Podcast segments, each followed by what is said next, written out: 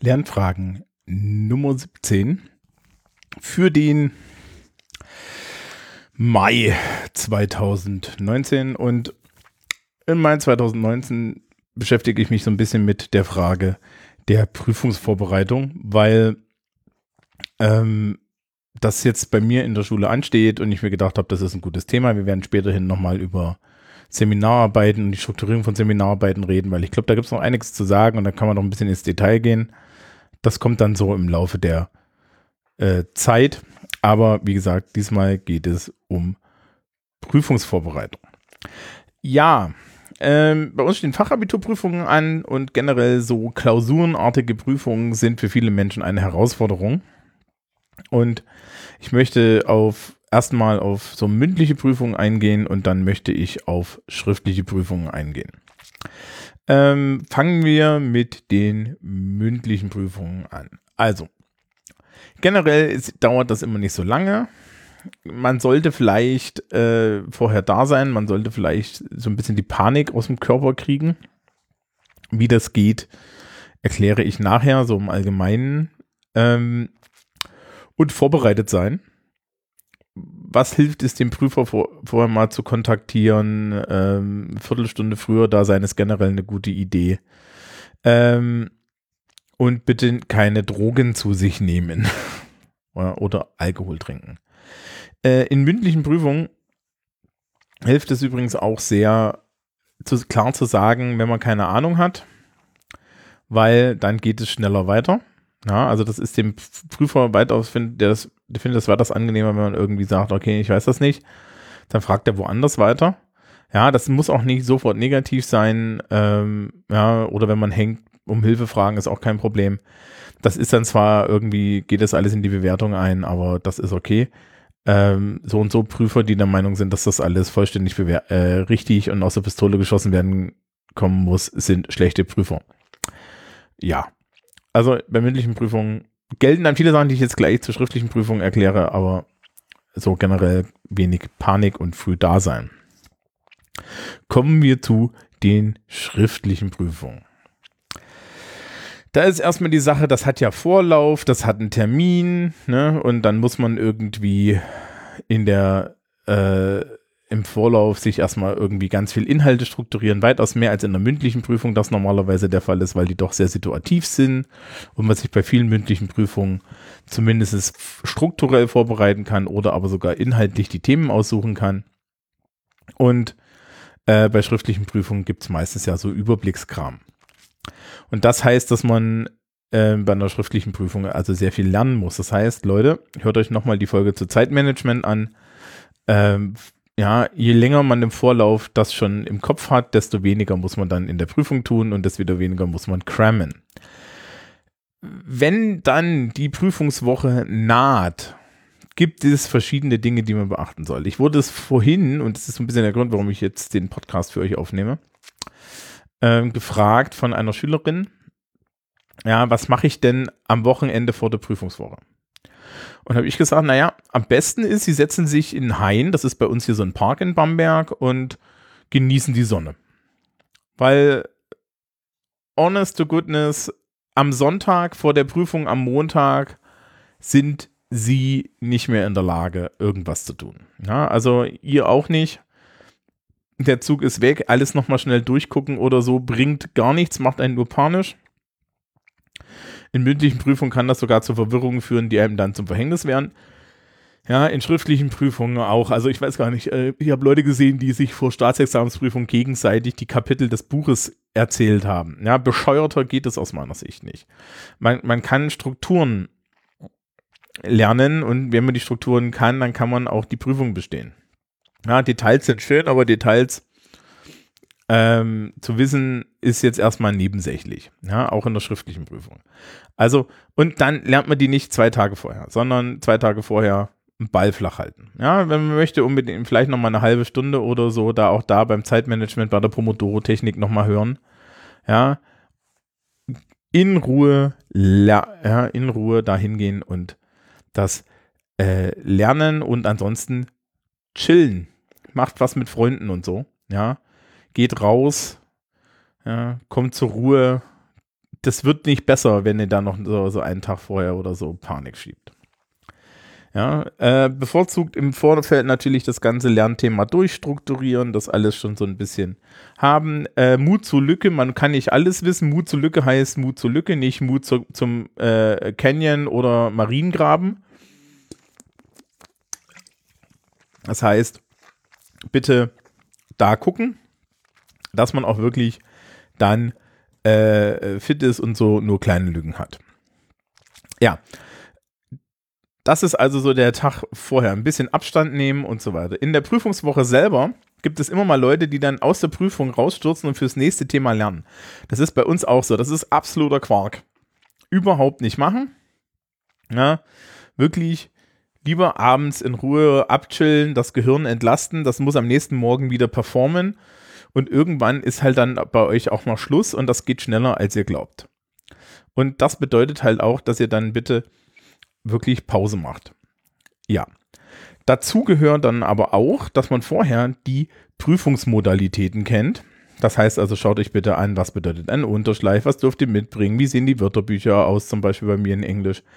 Ähm, wann müsst ihr da sein? Seid bitte früher da. Wann darf ich auf Toilette? Wie ist es mit früher abgeben? Wie ist es mit, mit, äh, äh, mit, mit äh, Unterschleif? Ja, welche Dinge sollte ich lieber daheim lassen? Welche Dinge sollte ich lieber mitnehmen? Lauter solche Sachen.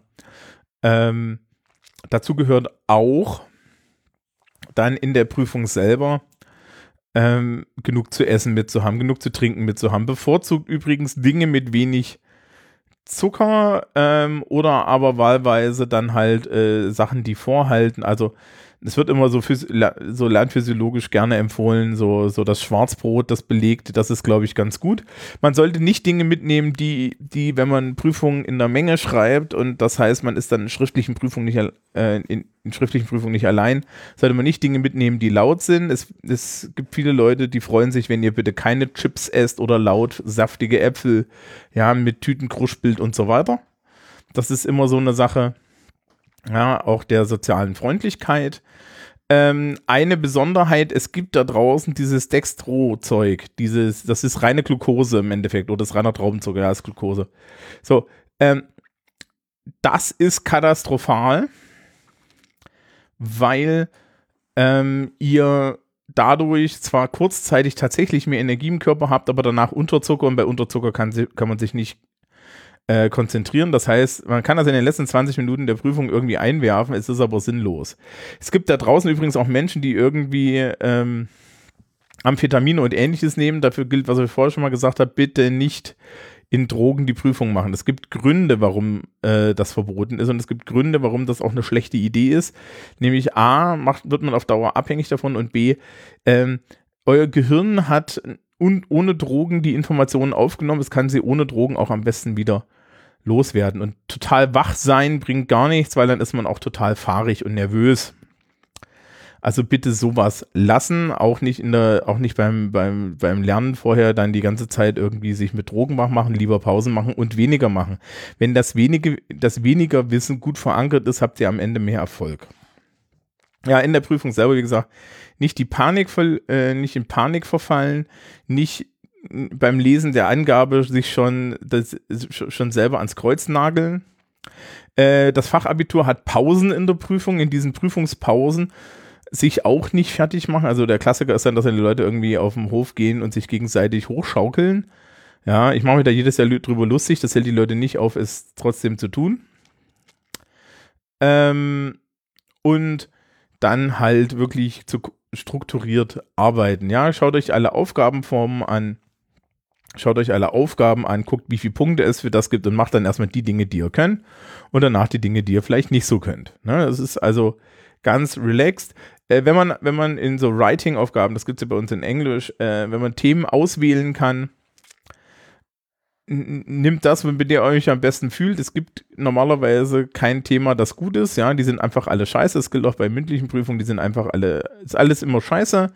Und wenn es gut ist, dann habt ihr Glück.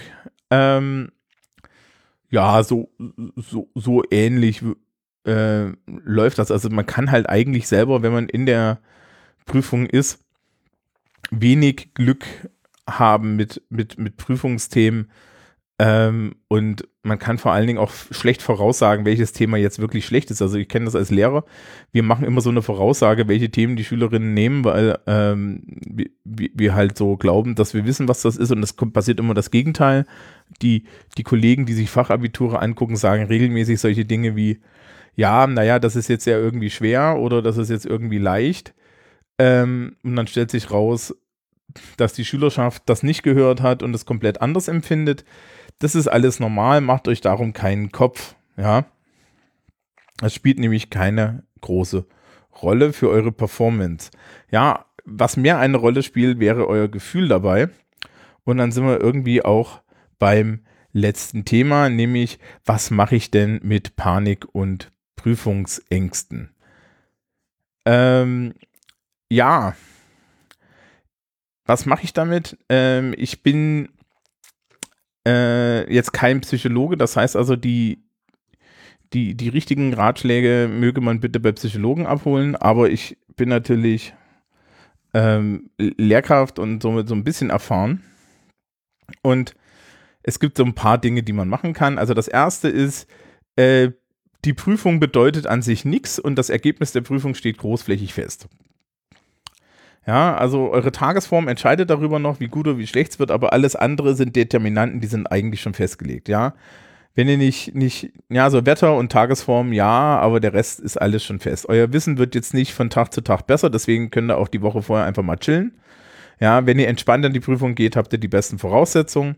Wenn ihr dies nicht könnt, gibt es jetzt so ein paar Tipps. Also das erste, was ich empfehlen kann während äh, für so eine Prüfung ist progressive Muskelrelaktion. Progressive Muskelrelaktion ist ähm, eine Idee, wo man die oder ist das Anspannen von Muskeln zum Beispiel am ganzen Körper oder auch nur in den Händen oder in den Oberarmen, bis sie so richtig zittern, also richtig aktiv die Muskeln anspannen und dann nach drei Sekunden loslassen.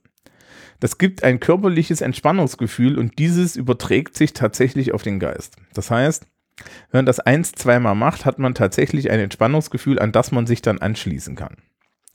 Für die Leute, die's, für die es noch schlimmer sind, hoffe ich, dass sie schon mal von Achtsamkeitsmeditation gehört haben. Fünf Minuten vor der Prüfung meditieren wirkt Wunder. Ja.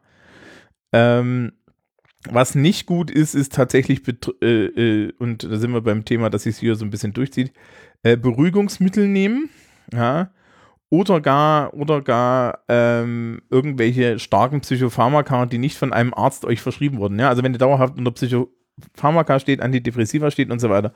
Ja, um Gottes Willen, nehmt das, da gibt es Gründe für, aber äh, wenn ihr jetzt einfach nur für den einen Tag mal eine Valium einschmeißt, müsst ihr euch nicht wundern, dass das nicht funktioniert und ihr dann irgendwie am Pennen seid, ja. Um Gottes Willen, ja, damit performt man nicht. Generell gilt, äh, bei Prüfungsängsten bitte auch vielleicht, wenn wir gerade an Schulen ist, mit der Schulpsychologin oder dem Schulpsychologen Kontakt aufnehmen. Es gibt da Möglichkeiten. Ja. Also wenn man den Zettel vor allen Dingen in der Hand hat und so das Gefühl hat, dieser Zettel bedeutet jetzt mein Leben, das äh, ist meistens schlecht und es stimmt halt auch vorne und hinten nicht. Ja, äh, zur Prüfungsangst werde ich mich ansonsten relativ wenig äußern, weil es äh, wirklich was ist, wo, wo dann Psychologen besser beraten sind als ich. Vielleicht finde ich mal jemanden, der mit mir darüber redet, dann reden wir darüber. Ah ja. Ähm, ich wurde auch gefragt, was mache ich mit so, mit so einem freien Tag in, in der Prüfungswoche? Soll ich dann nochmal lernen? Soll ich nach den Prüfungen lernen? Also nach den Prüfungen lernen, habe ich ja schon gesagt, ist eigentlich nicht angebracht. Man ist nicht mehr aufnahmefähig. Das wird auch nichts mehr.